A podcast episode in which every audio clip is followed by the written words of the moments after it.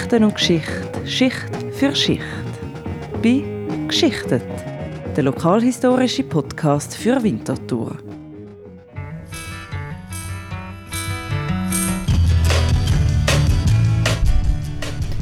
Willkommen zur ersten Folge im neuen Jahr und auch zu der vorläufig letzten Folge von Geschichtet für euch. Heute nochmal am Mikrofon der Miguel Garcia. Hallo.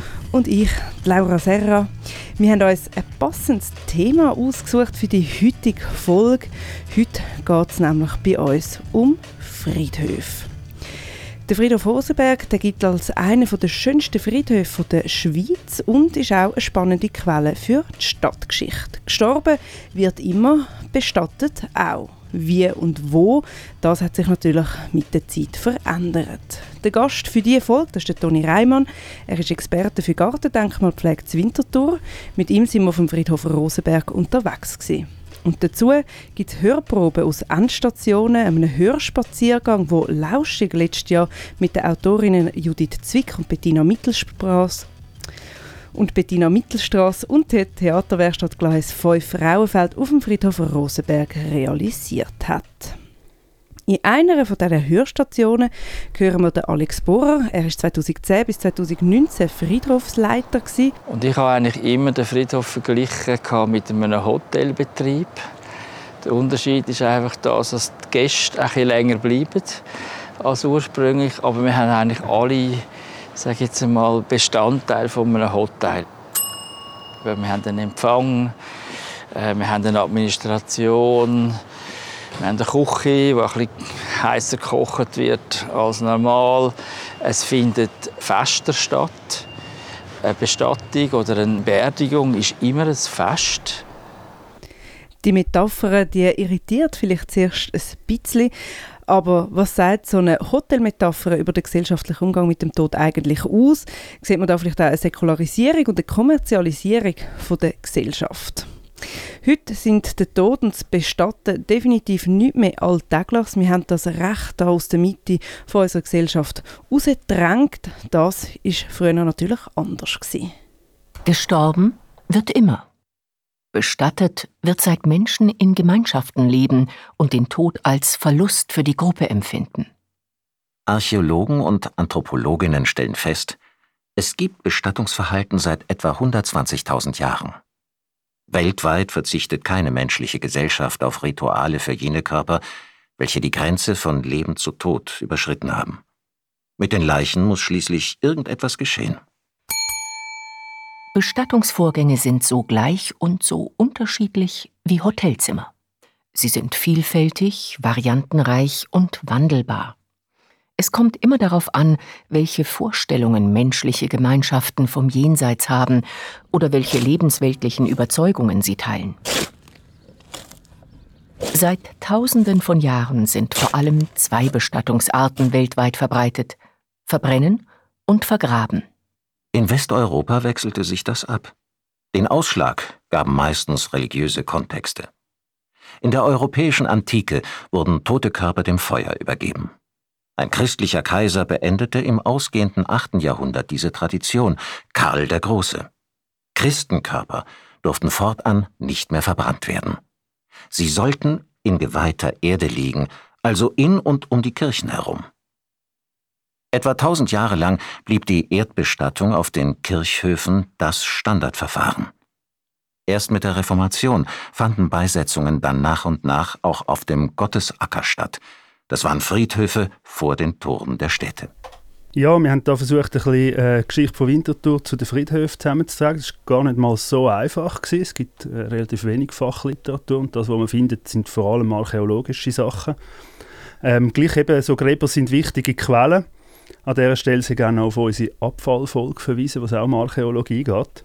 Äh, Kantonsarchäologie hat in Oberwinterthur in der Mitte des 20. Jahrhunderts aus der römischen Zeit das grösste Gräberfeld eigentlich gefunden aus der Antike, in der Nähe vom Bahnhof. Es sind 22 Gräber, gewesen, vermutlich aus dem 1. 2. Jahrhundert. Ähm, das ist dort außerhalb der Wohngegend an einer Straße. Man hat das also prominent zum Gedenken an die Toten an einen Verkehrsweg geleitet. Man hat in, in dem römischen Dorf in Oberwinterthur eigentlich keine monumentale Grabbauten gefunden, wahrscheinlich weil das einfach nicht so wohlhabende Leute sind. Ein interessanter Fund ist noch ein Grabstein, das ist der älteste Grabstein, den man in Winterthur gefunden hat, in Oberwinterthur, und zwar von einem Tuchhändler. Der hat allerdings keinerlei Inschrift oder so äh, persönliche Informationen drauf, sondern einfach ein Relief, wo man einen Tuchhändler sieht. Mit dem Ende der Römerzeit, etwa um 400, ähm, hat es dann fast keine Grabbeigaben mehr gegeben. Es hat dann wie so eine Pause im 6. bis 8. Jahrhundert. Fängt das wieder an, das ist der Einfluss der Germanen. Da findet man Schmuck, Gürtel, Waffen und so Sachen als Grabbeigaben. Das hat man zum Beispiel in der Altstadt gefunden, in Seen. In Oberwinterthur sind so Funde nicht bekannt. Frühmittelalterliche Gräberfelder findet man dann in der Altstadt an der Nordseite von der Mergasse zwischen der Schmiedgasse und der Geduld. Das gilt als ältester Friedhof. Im 7. Jahrhundert ist der Bestattungsplatz dann wahrscheinlich hin zu den Kille verleiht worden. Das ist auch jetzt mit dem ersten Holzkillenbau. Man findet in der Stadtkille zum Teil Gräber, das sind vor allem Adlige und Stadträte. 2012 hat man auch noch ein Skelett gefunden beim Bau von einem Unterflurcontainer. Es ist nicht ein Skelett, es sind fünf Skelette von Erwachsenen und Kind. Die sind aber in Anführungszeichen nur ca. 200 Jahre alt. Nach dem Mittelalter, in der Reformation, ist es dann zu ein paar Änderungen gekommen. Mit der Reformation ist auch Kritik aufgekommen an kirchlichen Ritual. Und so hat man Grabsteine entfernt, man hat keine Blumen mehr auf die Gräber tun, sondern nur noch eine einfache Nummer. Es hätte schlicht sein und alles hätte gleich sein. Ja, äh, mit der Zeit ist dann die Idee aufgekommen, den Friedhof von der Stadt Chile außerhalb der Altstadt zu verlagern, beim 18. Jahrhundert, vor allem wegen Bevölkerungswachstum und auch ein, ein verändertes Hygienebewusstsein haben Ausschlag gegeben für diese Diskussionen. Es hat aber lange Widerstand gegen das. Man hat dem Friedhof gleich so eine moralisch-erzieherische Funktion beigemessen, so das Memento Mori, äh, wo auch typisch ist für die Barockzeit. Und darum ist der, der Friedhof bis ins 19. Jahrhundert äh, im, Alt, im, Alltag sehr präsent gewesen, im Zentrum von der Altstadt. Zum Umdenken bezüglich der Funktion vom Friedhof, wo dann gekommen ist, äh, ist es vor allem darum gegangen, dass es äh, Veränderungen in der Gesellschaft gegeben hat. So um 1800 kann man sagen, findet ein Übergang von der Großfamilie zu der kleinen Kernfamilie statt. Äh, die Sterblichkeit ist auch gesunken und das hat sich auf den Umgang mit den Toten ausgewirkt. Er ist wie emotionaler geworden und Friedhöfe sind mehr zu einem Ort von der Trauer und von der Stille geworden. Und das hat ein bisschen den Wandel ein bisschen kontrastiert mit die Art und Weise, wie man den Friedhof damals geführt hat bei der Stadtkirche. Das ist nämlich überhaupt kein Ort von der stillen Trauer, sondern eher ein Durchgangsort. Der ist offen gewesen, es sind Fußgänger durch, es sind sogar Kerren durch. Man hat ihn zum Teil sogar als äh, Weid und als Spielplatz benutzt. Und so hat man sich dann 1826 äh, entschieden, den Friedhof zu verlegen nämlich zum äh, Seuchenhaus und der Seuchenkapelle St. Georgen. Das ist neben dem heutigen Schulhaus St. Georgen, dort wo auch die äh, Unterführung bei der Wülflinger Straße ist. Und das ist so die Geburt vom modernen Friedhof in Winterthur. Mit dieser Verlegung hat es auch neue Bestattungsrituale gegeben. Man hat dann einen Leichenzug jeweils gemacht von der Altstadt zum St. Georgen durchs Schmied äh, Tor durch, Schmidgasse. Und die Stadt hat dann auch Sargträger angestellt, städtische. Das ist auch so ein bisschen ein Ausdruck von der modernen Gesellschaft, dass nicht mehr Freunde und Familie echt die Särge tragen, sondern in dem Sinn ja, so anonyme Beamte, wenn man so will. Und zudem hat man dann auch das Sargtragen, das ist gezahlt worden, es hat private Organisationen gegeben, die das gemacht haben. Also ein bisschen wie eine Art äh, ja, das Business da im Bestattungswesen ähm, geschmückt. Und dann äh, fängt bis zu einem gewissen Grad, könnte man vielleicht auch sagen, ein bisschen Kommerzialisierung von dem an. Äh, etwas Interessantes, was ich noch gefunden habe, ist, dass man dann hat mit der Verlegung und der Veränderung vom Friedhof und äh, von der Funktion vom Friedhof, hat man auch gesagt, dass die Frauen nicht mehr sollen an diesen Leichenzeugen teilnehmen sollen. Es war so nicht verboten, gewesen, aber man hat gefunden, es sei äh, unpassend, weil äh, wenn es schlecht Wetter ist, dann sei das schwierig für die Frauen und es sei so weit und so. Es ist nicht ganz klar, das ist so die offizielle Begründung. Vermutlich geht es aber auch ein bisschen darum, um das Bild von der, von der Frauen, die sich auch in dieser Zeit ähm, gesellschaftlich entwickelt hat. Man hat Frauen häufig so ein als emotionaler und äh, zum Teil auch hysterisch angefangen darzustellen. Also so ein das äh, bürgerlich-patriarchalische Geschlechtermodell, das in dieser Zeit auch entstanden ist, das da eine Rolle spielt beim Bestattungswesen.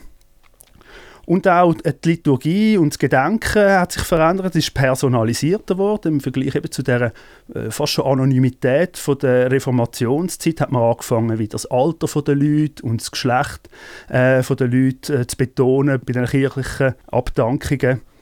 Ein Friedhof ist zugemacht worden, man hat einen Gärtner und einen Totengräber angestellt und äh, so ist der moderne Friedhof auch ein bisschen eigentlich als Garten konzipiert worden. Man hat dann mit der ersten Friedhofsverordnung von 1841 auch das erste Mal wieder Blumen zugelassen, Grabsteine sind wieder aufgekommen, zuerst so ein bisschen illegal, man hat das stillschweigend duldet und mit der Zeit ist das dann immer mehr äh, liberalisiert worden. Und es ist auch immer eine individuellere Gestaltung von der Gräber und der Grabstein möglich geworden. Und mit dem ist dann so ein bisschen die äh, Entwicklung von dem Erdhaufen, wo die Gräber sind in der Re Reformationszeit, zu, zu Gedenkstätten für die Toten, kann man sagen, ähm, abgeschlossen worden bis in den 1970er Jahren hat es äh, Diskussionen gegeben wegen dieser Gestaltung von Gräber und von Grabsteinen.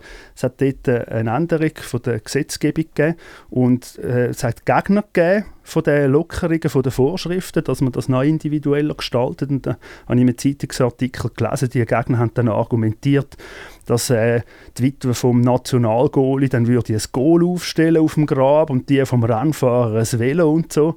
Ähm, und es hat auch Befürchtungen gegeben, dass wenn man ähm, das Verbot vom Plastikschmuck aufhebt, dass die dann könnten aussehen wie Kehrichtablagen, die Gräber. Machen wir noch einen Schritt zurück. Mit der Industrialisierung ist Winterthur Mitte 19. Jahrhundert gewachsen und der Platz auf dem Friedhof der ist knapp geworden. Die Stadt hat dann Land gekauft beim Lee und hat das Land übergeben an die Reformiert und an die 1862 neu gegründete katholische Kirchengemeinde. Und die haben sich zusammen zu einer vereinigten Friedhofsgemeinde zusammengeschlossen. 1870 ist der Friedhof im Leden eingeweiht worden. Der beim St. Georgen ist erst in den 1890er Jahren aufgehoben. Das heißt, über 20 Jahre hat es zwei Friedhöfe schon mal gegeben. Der Toni Reimann, den wir beim Rosenberg getroffen haben, hat uns auch gerade beim Eingang, bevor wir überhaupt auf den Friedhof drauf sind, mal erzählt, was es mit dem Friedhof im Lee auf sich hat. Wenn ich mich frage, was ist denn 1914 in Winterthur? Da war noch der Friedhof im Lee gewesen, dort wo heute Kantonsschule ist. Und der ist äh, von einem Landschaftsarchitekt, würde man heute sagen, vom, vom äh, damals bekanntesten Gartenkünstler, äh, wo in Winterthur verschiedene äh, Villengärten gebaut oder gestaltet hat. Konrad Löwe hat dort äh, also mit geschwungenen Weg äh, natürlich, die Gräber sind auch im Raster, gewesen, aber man hat gleich versucht, das ein landschaftlich zu gestalten. Und äh, als 1914 die Idee war, hier einen neuen Friedhof zu machen, das wird so allgemein als Zeit von einer Reformbewegung angeschaut, wobei was denn die beinhaltet, das äh, kann sehr Verschiedenes sein. Der Friedhof im Lee ist dann übrigens erst aufgehoben worden mit dem Bau für die Kantonsschule Reichenberg. Das war dann in den 50er Jahren. Gewesen. Ja, als ich dort in die Schule gegangen bin, im Reichenberg, hat man sich also eine Räubergeschichte erzählt, dass, wo das gebaut wurde, ist, haben irgendwie Knochen führen gekommen und die Schüler haben mit Totenschädel Fußball gespielt und so Sachen. Das ist der Grund, warum man nicht ins Reichenberg geht. Im Lee erzählt das niemand. Gegen Ende des 19. Jahrhunderts hat dann die Stadt das Bestattungswesen übernommen. Das ist äh, im Zusammenhang mit dem neuen Kirchengesetz 1877. So ist es auf einmal Aufgabe der Stadt gewesen, um einen geeigneten Ort für einen Friedhof zu finden. Die Suche ist nicht ganz einfach gewesen. Wo in Winterthur findet man Platz für den Friedhof? In der Talsäule zum Beispiel hat man Bedenken gehabt wegen dem Grundwasser. Zudem ist das auch alles Bauzone. Ein sehr wichtiger Aspekt, wenn man Ort sucht für einen Friedhof, ist zudem die Bodenqualität. Also wenn man einen neuen Friedhof baut, dann wird natürlich schon bei der Standardsuche auf die Bodenqualität geschaut. Wenn die nicht vorhanden ist, muss, das äh, muss eine Drainage unten rein, dass die Verlesung optimal ist. Der Eschenberg und der Brühlberg sind ungeeignet gewesen, weil es Molasse hat bis an die Oberfläche rauf und so ist dann irgendwann nur noch der Rosenberg geblieben und dann gefunden hat, das passt irgendwie mit dem Fernblick und doch ist es noch ganz nah an der Stadt. Für den Bau von dem Friedhof hat die Stadt dann den Architekt Robert Rittmeier engagiert. Über den hat uns der Toni Reimann auch etwas erzählt. Und äh, als 1914 die Idee war, hier einen neuen Friedhof zu machen, das wird so allgemein als Zeit von einer Reformbewegung angeschaut, wobei was denn die beinhaltet, das äh, kann sehr verschiedenes sein.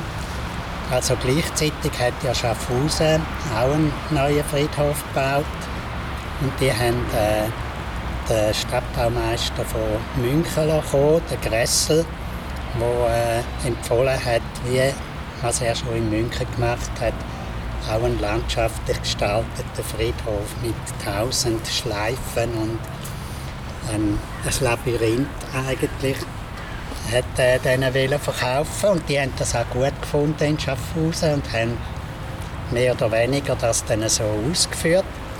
Und in Winterthur ist das sicher auch der Wunsch von vielen Leuten. Aber der Herr Rittmeier als damaliger äh, Professor an der Technischen Hochschule, ich weiß nicht mehr genau, wie das dann geheissen hat, für Architektur, hat er äh, seine eigene Meinung äh, können durchsetzen. Nämlich, er geht aus vom Grab. Das Grab ist ein Rechteck. Und viele Gräber sind einfach ein grösseres Rechteck. Also es ist alles geometrisch aufgebaut. Und äh, Gleichzeitig war er aber nicht einer gewesen, das hat es dann auch zu dieser Zeit, dass dann das wie neubarocke Anlagen gegeben hat, mit einer Hauptachse und äh, einem Endpunkt. Und das hat er nicht wollen. Das war ihm zu gross kotzig. Äh, wir haben ja hier keine Könige in der Schweiz, sondern wir haben ein demokratisches System. Also hat er immer wieder die Achse dann versetzt. Er ist auf einen Kreuzungspunkt zugegangen und dann hat man wieder eine neue äh, Achse vor sich gehabt. So hat er das alles ein bisschen verkleinert. Er war ein sehr ein strenger Mensch, gewesen, wahrscheinlich mit sich selber, aber dann eben auch mit den anderen. Äh, er hat sich können durchsetzen, weil er ja gleichzeitig dann Präsident war vom Kunstverein. Ja, und der Robert Rittmeier war einer der wichtigsten Architekten eigentlich in Winterthur in dieser Zeit. Ähm, er ist so ein Vertreter von der Reformarchitektur im Übergang vom Jugendstil zu der modernen Architektur, wo viel Wert gelegt hat auf äh, vorsichtige Gestaltung, so ein bisschen edle Gestaltung, lokale Materialien, wenn es irgendwie gegangen ist. Ein weiteres Werk von ihm, das wichtig ist, ist zum Beispiel das Gebäude vom heutigen Kunstmuseum. Und was noch ein wichtiger Gedanke war von ihm, ist so Gegensätzlichkeit, die der Friedhof prägt. Über das hat Toni Reimann uns auch erzählt. Noch etwas anderes, eben Zäsur, mal, wo von der Topografie herkommt. Und das andere ist, da oben war immer der Wald. Äh, und so gibt es einen Friedhofteil vor dem Wald, im Licht, und einen im Wald rein mit äh, ausgeschnittenen Heim, rechteckige äh, Waldlichtungen, die man bewusst ausgeschnitten hat und dort wie einen einzelnen Friedhof drin gelegt hat. Und das finde ich sehr speziell. Das kenne ich nicht von einem zweiten Fall. Äh, dort kommt natürlich die Stringenz, die der Rittmeier gesucht hat, dann besonders zur Geltung. Also da vor dem Wald durch jetzt die hundertjährige Geschichte ein bisschen äh, verloren gegangen ist. Aber das sehen wir wieder, wenn wir hier durchlaufen. Die Gegensätze von äh, Friedhofswiesen und Wald, von eben Licht und Schatten, können natürlich auch metaphorisch gelesen werden als äh, Gegensatz oder Dialog vom Leben und vom Tod. Und etwas, wo glaube der Friedhof Rosenberg auch prägt, wo ihm wichtig war, ist also auch der Dialog von Natur und Kunst. Er hat auch bei der Bepflanzung ist ihm wichtig, dass es einfach ist. Also er hat da nicht irgendwie mit exotischen Pflanzen protzen, sondern er hat überall Thuja-Hecken aufstellen lassen. Die sind ja heute bisschen verpönt, aber ähm, äh, er hat gefunden, das passt. Die sind immer grün und die eignen sich gut als äh, Abteilung von der Einz zur Abteilung von der einzelnen Bereiche und so als Hintergrund von der Grabmäler. Am Rittmeier seine Architektur bewegt sich also irgendwo in der Mitte von so einem Spannungsfeld. Er hat keine sture Einheitlichkeit wählen, wie man das zum Beispiel vom Soldatenfriedhof kennt. Gleichzeitig aber hat er doch eine gewisse Beschränkung bei der Grabgestaltung, vor allem bei der Materialität, also zum Beispiel keine E-Mail-Schilder, keine Fotografien unter Glas oder unbehauene Felsen. Er hat so wollen, dass ein harmonischer Gesamteindruck entsteht und das hat natürlich zu Diskussionen um die Familiengräber geführt, weil die sind zum Teil sehr aufwendig und kunstvoll gestaltet worden. Wenn wir heute auf dem Friedhof unterwegs sind, dann sehen wir, dass sich der Rittmeier nicht durchsetzen konnte. Ursprünglich war das ja einmal anders gedacht.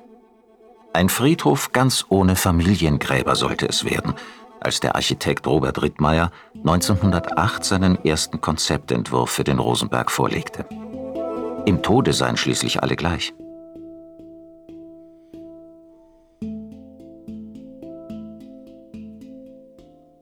Und so wünschte er sich Grabmäler ohne den kleinlichen Tand, ohne monumentale Selbstgefälligkeiten oder den historistischen Prunk, in dem die Grabmalindustrie Anfang des 20. Jahrhunderts noch schwelgte.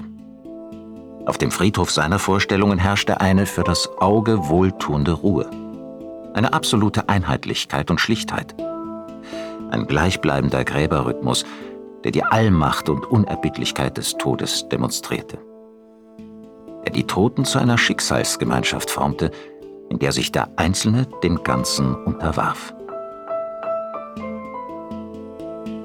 Doch nicht alle seine Vorstellungen konnte Rittmeier durchsetzen – zu einem Verbot von Familiengräbern kam es nicht.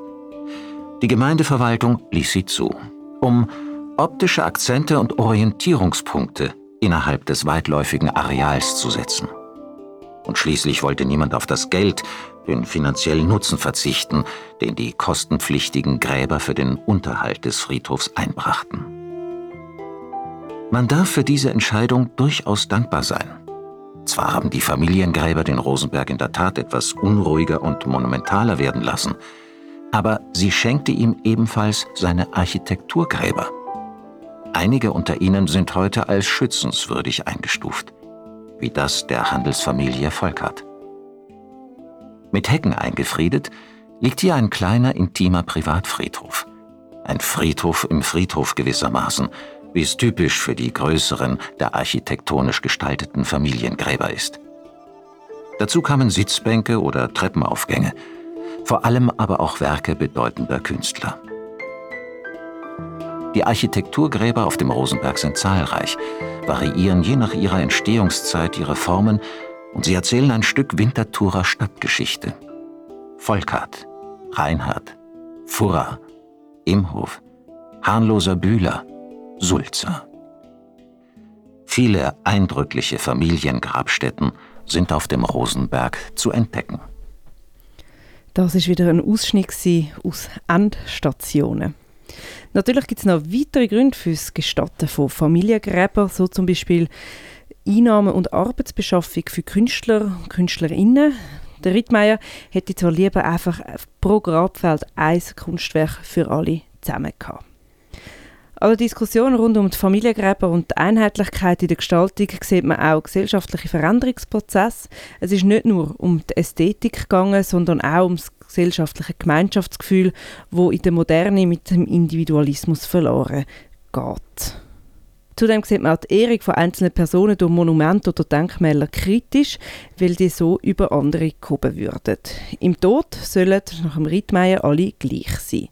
Durchgesetzt hat er sich aber eben nicht.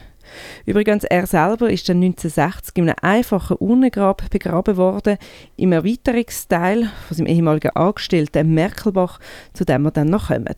Ja, und etwas Wichtiges äh, ist natürlich das Krematorium, das eigentlich älter ist als der Friedhof selber. Aber wenn wir jetzt das hier anschauen, äh, in der Achse ist die Kapelle und seitlich die flankierenden Bauten bei dem Eingang. Schon das ist äh, eine sehr eine ernste Angelegenheit. Der Abgang, da, wo jetzt in der Mitte ist, hat es natürlich dann nicht gegeben. Es war da auch ein, Geviert, ein, Rech, äh, ein Quadrat gewesen, mit glaub, vier Säulenpappeln ursprünglich. Das war der Besammlungsort. Gewesen. Und äh, gleichzeitig hat eben äh, das Büro Jung und äh, Bridler den Auftrag gehabt, von der neu gegründeten Krematoriumgesellschaft das Krematorium zu bauen. Also da merkt man schon, da sind zwei Lager gewesen. und jetzt kommen wir auf den Schnittpunkt von der Achse zum Krematorium und deren Achse, wo wir jetzt drin laufen. Das, das hat dann der Britt Meier sicher äh, geboren, der Kreuzungspunkt, wo sich das äh, dann vereint, die beiden Systeme.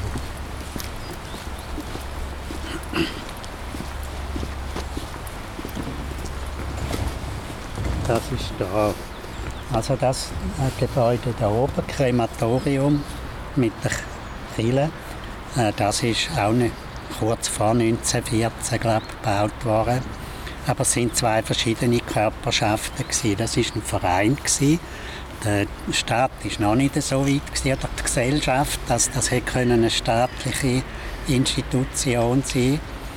Also hat der Feuerbestattungsverein, glaube hat er geheissen, der hat das gebaut. In der Schweiz ist das sicher eines von ersten gewesen. Das erste vielleicht in, also in der deutschen Schweiz in Zürich im Silfeld. Das ist der Zentralfriedhof von Zürich.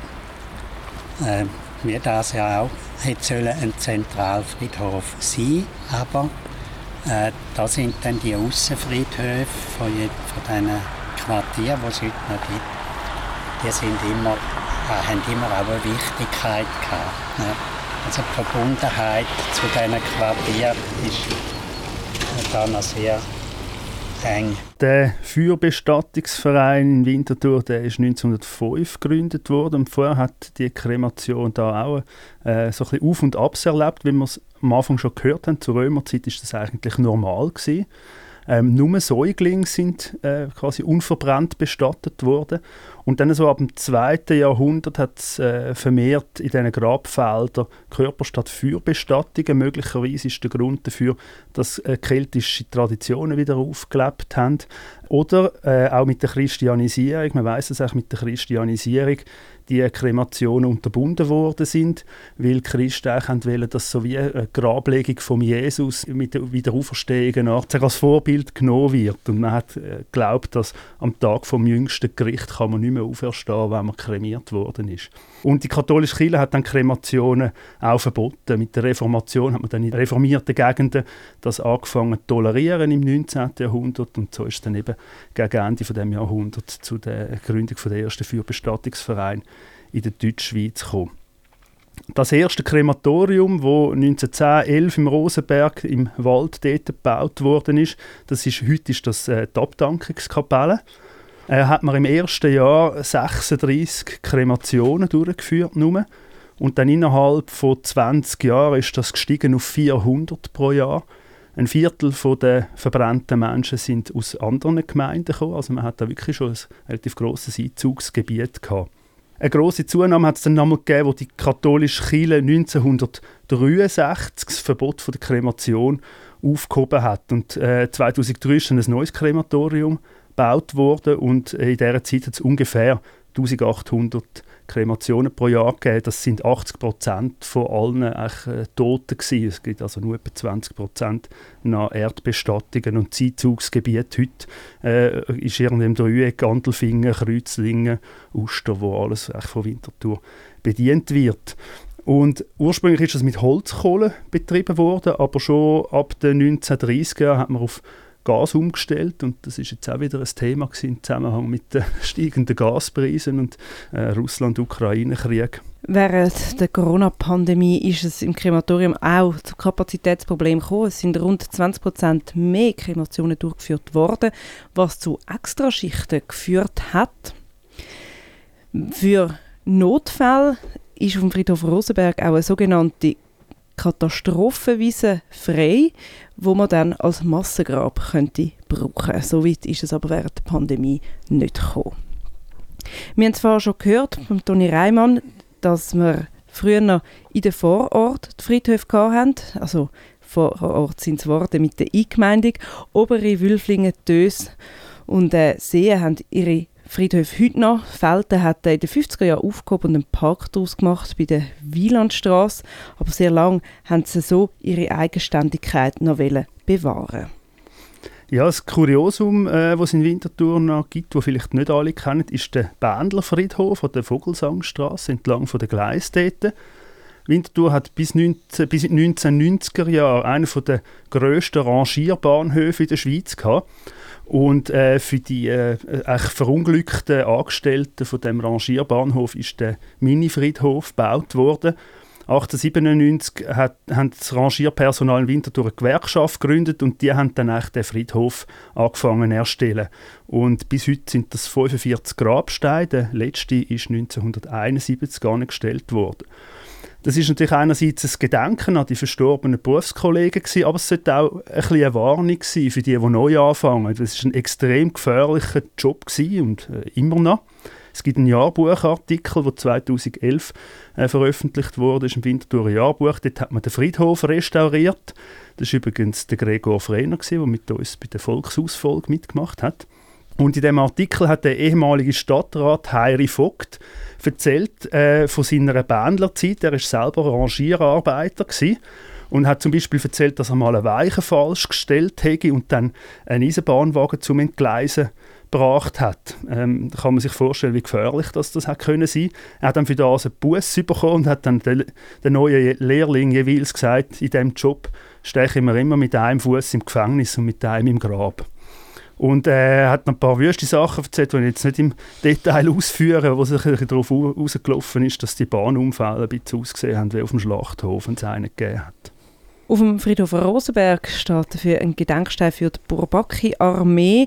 Von denen sind 18 71 970 Soldaten auf Winterthur gekommen, wovon 47 gestorben sind. Viele an Typhus. Es ist auch bevor die Soldaten zu Winterthur eingetroffen sind, hat man die Kinder geimpft gegen Pocken und Typhus.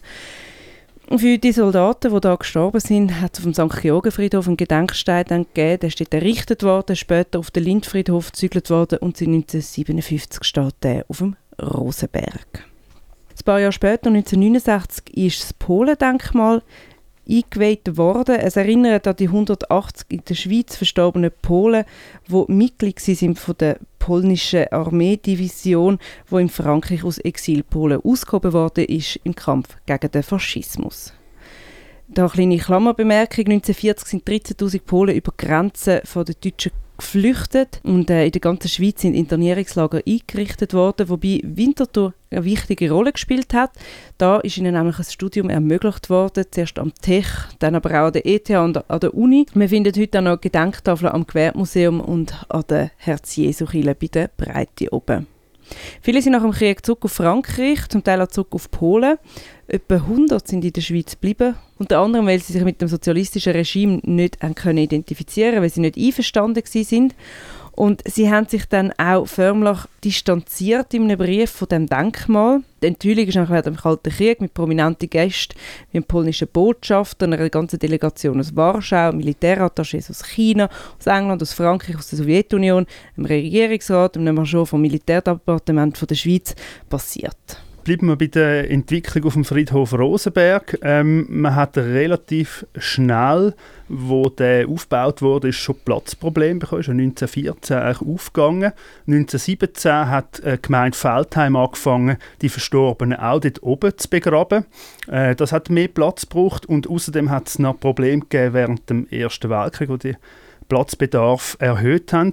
Äh, ein Problem war, dass man wegen Kohlemangel hat müssen, äh, das Krematorium stilllegen Das heißt, es hat mehr Erdbestattungen gegeben, die mehr Platz brauchen. Und es hat auch mehr Tote gegeben wegen der spanischen Grippe. Und so hat man schon in den 20er und 30er Jahren erste Erweiterungen gemacht. Wegen der Zunahme von äh, Kremationen hat man die Urnenhain im Wald, wo der Toni Reimann vorher erzählt hat, auf beiden Seiten vom Krematorium eingerichtet. Und 1940 ist dann die große Erweiterung gekommen, eben durch den Robert Merkelbach, der vorher Angestellter war vom Robert Rittmeier und später dann sein Büro weitergeführt hat. Das ist eine sehr wichtige Zäsur da. Der neue Teil hat äh, äh, den Nachfolger vom Rittmeier. Also es hat ja Rittmeier und Fuhrer geheißen dann ist der Rittmeier draus und dann ist der Merkelbach da. Und äh, ja, Generation jünger, der Architekturgartenstil, kann ich sagen, vielleicht von 1900 bis 1920, 30. Aber der hat nur 20, 30 Jahre äh, bestanden. Und dann ist der Wohngartenstil gekommen. Aber eben der Stil kann man nicht nur brauchen für den Wohngarten selber, sondern überhaupt für Gartenarchitektur. Ähm, hat mit dem 39 zu tun, Landi, äh, Schweizer Landesausstellung. Dort ist äh, eigentlich im ersten Mal im grossen Stil umgesetzt worden und hat dann natürlich alle Gärten äh, mitgenommen, die später gebaut worden sind. Und Interessant finde ich da, dass äh, das immer noch orthogonal geordnet ist, also die einzelnen, Fried die einzelnen Felder, Wege. Äh, aber die Bepflanzung ist eher im landschaftlichen Stil. Also es hat nicht mehr äh, eine Vierer- oder Achtergruppe von Bäumen, die einen Platz definieren, sondern sie sind verstreut angeordnet. Das hat schon ein, ein Muster. Äh, es hat Bäume, die immer wiederkehren. Ja, mit dieser offenen Bepflanzung ähm, ist man abgewichen von dem dialogischen Prinzip vom Rittmeier. Der Erweiterungsteil ist also eher so ein, ein Landschaftsraum. Der Gartenarchitekt Fritz Hackemacher, der das übrigens äh, gestaltet hat, hat auch verschiedene Privatgärten von Reinhardt und Sulzers gemacht. Ein Hinweis, den uns der Toni noch gegeben hat, ist, dass der Merkelbach auch das Schwimmbad Wolfensberg sozusagen auf der anderen Seite von Felten gemacht hat und er hat auch gefunden, das sei so wie ein bisschen ein Dialog über das äh, Tal hinweg. Vom Friedhof sieht man rüber und vom Schwimmbad sieht man zum Friedhof. Die dritte grosse Bauetappe ist dann um 1970 gekommen. Die Stadt ist von 1940 oder von der Erweiterung vom Merkelbach bis 1970 von 60.000 auf 90.000 Personen gewachsen. Also da hat es nochmal einen Ausbau gebraucht. Und in dieser Zeit hat man eben die unterirdischen Aufbauten Paarungsräume gemacht mit einem Tunnel zum Krematorium über. Die unterirdische Anlage war zwar ein bisschen teurer gewesen als etwas Oberirdisches, aber man hat eben den, den Gesamteindruck, den architektonisch von, dem Eingangs, äh, von dieser Eingangssituation vom Friedhof nicht kaputt machen In dieser Zeit hat man auch noch die äh, ähm, Urnenwände gemacht, wo die beiden Urnenhaine hinter dem Krematorium miteinander verbindet. Und als ähm, ich will sagen, letztes grosses Bauprojekt ist dann das neue Krematorium vom Architektenkollektiv von 2003 gekommen. Gerade unten am Friedhof Rosenberg ist der jüdische Friedhof eingeweiht worden. Die israelitische Gemeinde Winterthur hat als einzige Schweizer Judengemeinde keinen eigenen Friedhof gehabt bis dort. Bis dahin hat es einen Vertrag mit Zürich, wo aber nach 50 Jahren gekündigt worden ist wegen Platzmangel. Die Stadt hat den IGW Land abgetreten und darauf hat es für knapp 80 Gräber Platz. Vor der Einweihung hat man Befürchtungen gehabt, Ende 90er Jahren wegen der Neonazi-Szene, die in dieser Zeit in der Region aufgekommen ist. Es ist jedoch alles ohne Problem abgelaufen. 2002 sind aus 2002 ist außerdem ein Mahnmal für die Opfer von religiöser Verfolgung dort eingeweiht worden, das anlässlich von der Reichskristallnacht. Und rund zehn Jahre später, nach dem jüdischen Friedhof, ist der Rosenberg erweitert worden um einen muslimischen Friedhof. Die Ausrichtung nach Mekka hat bis dahin nicht gewährleistet werden. Das ist bis dahin im Kanton nur in Wittigen möglich gewesen. Bei der Planung sind verschiedene muslimische Vereinigungen auch involviert gewesen und es sind theologische Abklärungen gemacht worden, weil es zum Teil auch Kompromiss gebraucht hat. So müssen zum Beispiel da bei Erdbestattungen die Toten in einem Holzsarg liegen und können nicht einfach in einem Tuch eingewickelt sein. Die Einweihung vom muslimischen Friedhof ist in die Zeit von der Minarettinitiative gefallen, also auch in ein aufgeladenes Klima, aber auch da hat man das können reibungslos einweihen. Heute hat der muslimische Friedhof knapp Platz für 400 Gräber. In Winterthur wohnen aktuell ca. 11'000 Musliminnen. Ja, und so sieht man, dass es äh, immer mehr unterschiedliche Bestattungsformen gegeben hat, wie es auch immer mehr verschiedene Bedürfnisse gibt. Und auch das wird thematisiert auf dem Lauschig Rundgang Endstationen. Und nachher geht es auch darum, wo wo denn der verstorbene Herr in welches Zimmer, oder? Sozusagen. Will er in ein Gemeinschaftszimmer oder in ein Gemeinschaftsgrab? Will er ein Einzelzimmer? Will er sogar noch ein Weite? Da hat es Privatgräber da. Oder will er gar kein Zimmer? Er will nur schnell hierher kommen, Fest feiern und dann Tschüss. Und dann wird nachher die Urne irgendwo in der Welt verstreut. Auch das ist natürlich heute. Diese Entwicklung führt vom Friedhof fort hin zu Friedwäldern, in den heimischen Garten oder an Bergbäche und auf Almwiesen. Man kann seine Asche heute auch zu einer CD mit seinem Lieblingssong pressen lassen oder zu einem Diamanten. Das fordert das traditionelle Friedhofswesen nicht nur in Winterthur heraus. Die neue Vielfalt der Möglichkeiten führt auch dazu, dass große Flächen auf dem Friedhof frei bleiben. Auf dem Rosenberg zum Beispiel Teile der wunderschönen Urnenhaine. Alles leer, ja. So schade eigentlich. Ja, so Gemeinschaftsgräber sind etwas, wo heute recht äh, in sind, kann man sagen. Das hat es eigentlich schon relativ früh gegeben im Rosenberg, nämlich schon in den 1960er Jahren hat es ein kleines erstes Gemeinschaftsgrab gegeben. Aber wirklich äh, grosses Interesse ist eigentlich erst so äh, um die Jahrtausendwende gekommen. 2009 haben äh, die Landschaftsarchitekten Rotzler und Krebs dann noch, äh, gerade wenn man reinkommt, links äh, die grosse Namensbank gemacht, auch im Rittmeier-Teil mit dem Gemeinschaftsgrab. Also in der gleichen Zeit ist auch ein Trend von sogenannten Friedwäldern anstatt Friedhöfen äh, aufgekommen. Das heißt, dass man die Leute bei Bäumen begraben und so gibt es in Winterthur auch Baumgräber. Das ist unter anderem möglich gewesen dank dem Sturm Lothar, wo sehr viele äh, Bäume geknickt hat und man hat dann die frei äh, wordene Fläche eigentlich genutzt, um so Baumgräber zu machen. Es gibt 300 Bäume, Buchen, Birken, Eichen, Eschen, Ahorn, also äh, alles durchmischt. Insgesamt äh, hat der Friedhof Rosenberg heute 170.000 Quadratmeter mit 12.000 Gräbern. Heute ist aber der Platzbedarf im Gegensatz zu früher eher rückläufig, äh, unter anderem auch eben, weil es sehr viel mehr Kremationen gibt als früher. Und da kann man sich ein bisschen überlegen, ja, wie nutzt man dann eigentlich den Platz, wo man nicht zwingend braucht. Der Friedhof Rosenberg gilt eigentlich als Denkmal und ähm, wir haben ja schon eine Folge über Denkmalpflege gemacht und jetzt haben wir uns dann gefragt, ja, wie geht man dann mit so einem Gartendenkmal um, vielleicht gerade im Vergleich zu einem Baudenkmal und da haben wir den Spezialist für Gartendenkmalpflege, den Toni Reimann, gefragt. Weil äh, die äh, Gartendenkmäler sind natürlich viel mehr als Baudenkmäler am Wandel ausgesetzt. Äh, also wenn wir, wir tun auch unterscheiden zwischen äh, materiellem Schutz, also Baudenkmalpflege, ist, die kann eigentlich nur schützen, was ist. Man kann nicht etwas schützen, was nicht ist.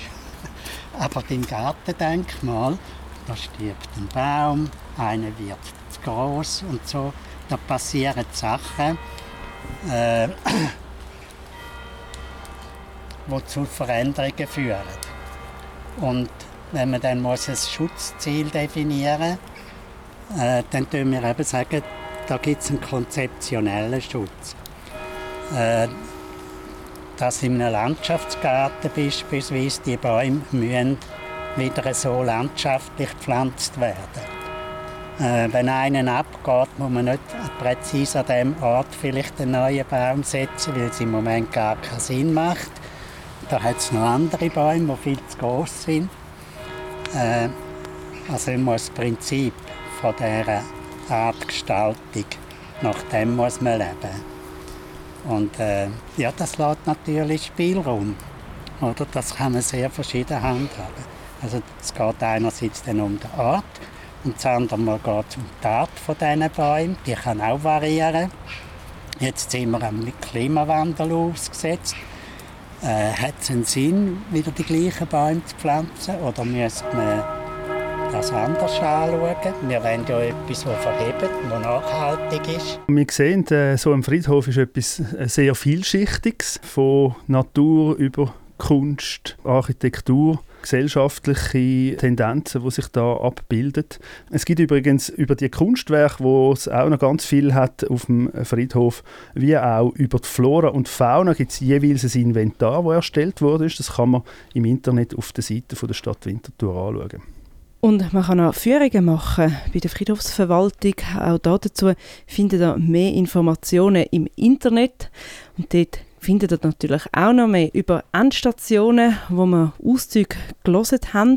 Es ist ein Projekt von Lauschig, zusammen mit den Autorinnen Judith Zwick und Bettina Mittelstraß in Koproduktion mit der mit der Theaterwerkstatt Gleis 5 Frauenfeld.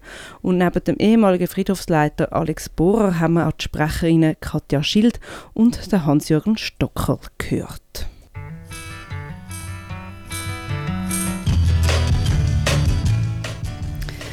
Das wäre es von der Friedhofssendung, das wäre es von Geschichten. Zwölf Folgen haben wir miteinander gemacht über die letzten guten zwei Jahre. Wir bedanken uns bei euch fürs Zuhören, fürs Mitmachen und ähm, ich bedanke mich bei dir, Miguel. Danke auch. Danke auch allen, die das Projekt unterstützt haben. Und ich sage mal, früher oder später irgendwo hören wir uns sicher wieder bis dahin. Hört ihr einfach die Folgen, die es schon gibt von uns. Danke und bis bald. Tschüss.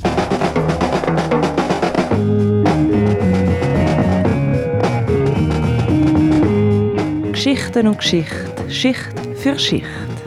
Bei Geschichtet, der lokalhistorische Podcast für Winterthur.